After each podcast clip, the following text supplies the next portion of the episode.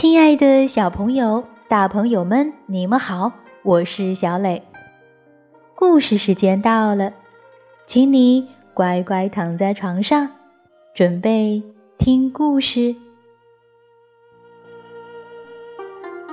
今天我们继续来讲《右三国》里面的英雄故事，第三回，张翼德挥鞭打都邮。你准备好了吗？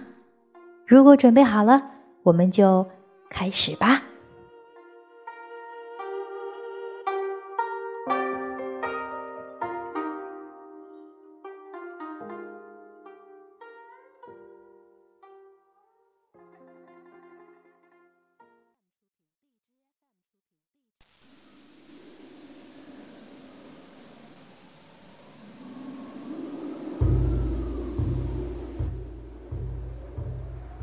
第三回，张翼德挥鞭打都邮。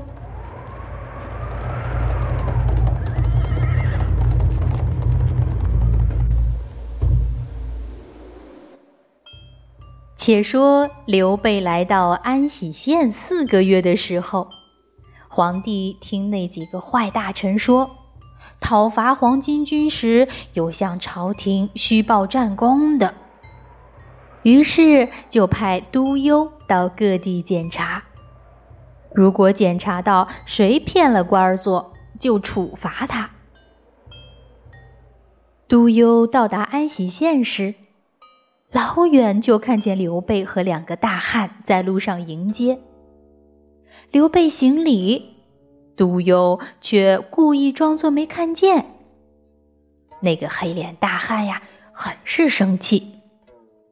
杜游心里暗暗好笑，哼，难道还敢打我不成？刘备来拜见都邮，都邮坐在堂上，却没让刘备进屋，让他在台阶下答话。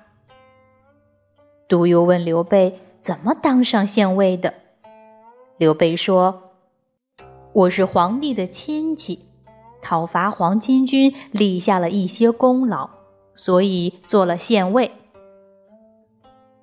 都邮大怒。皇帝的亲戚都是直接封大官，哪有需要去战场打仗才能封官的？他恶狠狠地说：“你，你冒充皇亲，虚报战功。皇帝这次派我来，就是铲除你这样的贪官污吏。”刘备听了，心里很生气。明明说的都是真的，都邮却偏偏冤枉他。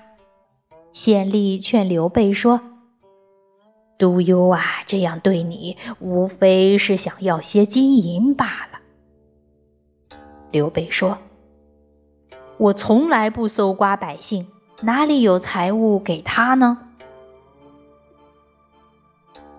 都邮把县吏叫来。让他揭发刘备贪了很多钱，可是县吏却坚持说刘备两袖清风，爱民如子。都邮听了这话，气坏了，他把县吏绑起来，用棍子打他，非要他说刘备的坏话不可。张飞看到大哥被冤枉，心里难受，就喝了几杯闷酒。骑马路过县衙时，看见门口围了老多人。这些老人对张飞说：“都邮逼迫县吏，想害刘备，我们是来求情的。”张飞听了这话，大怒，跳下马来，几步进了县衙。守门的衙役想拦住他。可是张飞噼里啪啦一顿拳脚，打得这几个人四散而逃。张飞看见都邮坐在堂上，县吏绑在凳子上，被打得呜呜直哭。张飞看见县吏绑在凳子上，被打得呜呜直哭，都邮却坐在堂上，心里正盘算着坏主意。怎样让刘备拿出一些钱财来呢？这时，突然耳边响起一声炸雷：“害民贼，认得我吗？”独有抬头看见一个黑脸大汉，瞪着大眼珠子，凶神恶煞一般，顿时吓得直哆嗦。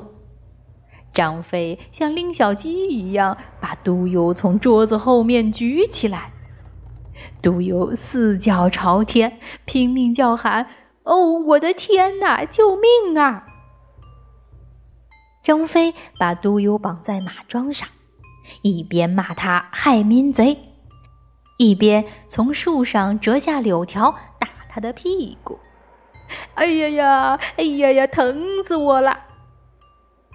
杜游一个劲儿的惨叫，张飞一连打断了十几根柳条。此时刘备正在喝茶，听到县衙门口啊大吵大闹，就问是怎么回事儿。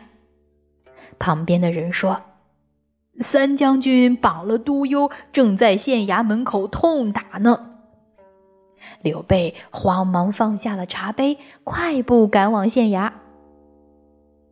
翼德住手！刘备大声对张飞喊。张飞说：“这样的害民贼，不打死干什么？”都邮疼得话都说不出来了，哀求道。哦，玄德公，玄德公，救我，快救我呀！刘备亲自把绳子解开，这时督邮已经被打得站不住了，一个劲儿的哎呦哎呦的。不过刘备说话还是很客气，说他三弟脾气不好，实在太鲁莽了，希望督邮能够原谅。关羽不知道什么时候来的，对刘备说：“大哥立了那么多大功劳，却只封了个县尉，今天又让都邮这样的人侮辱，我觉得不如直接把他杀了，咱们不做这个官了。”张飞说：“对，官儿我们不做了，今天我就打死他。”说完，又撸起袖子，高高举起柳条。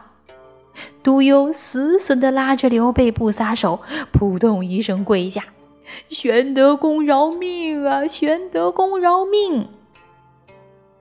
刘备叹了口气说：“既然是这样，那大哥不做这个县尉了，都邮就饶他一命吧。”唉，刘备叹了口气说。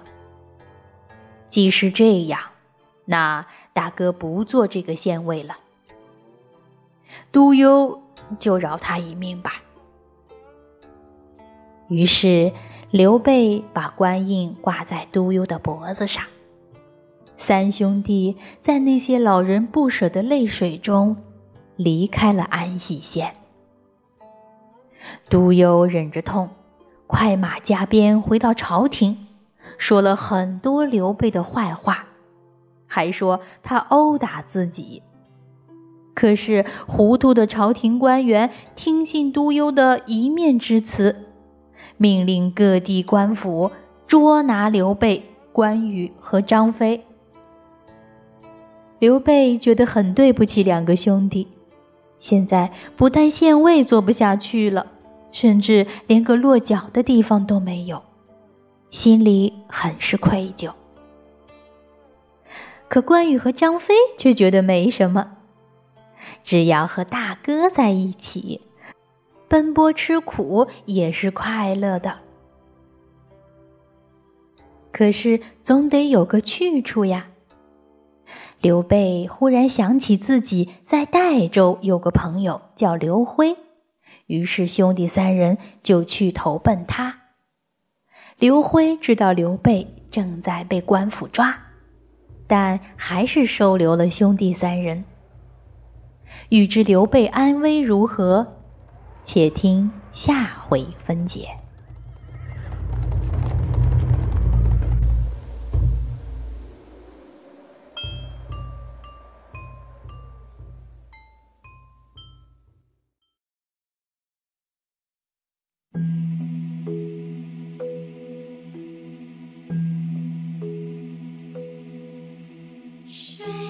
好了，宝贝，今天的故事就到这儿，请你闭上小眼睛，做一个甜甜的美梦吧，晚安。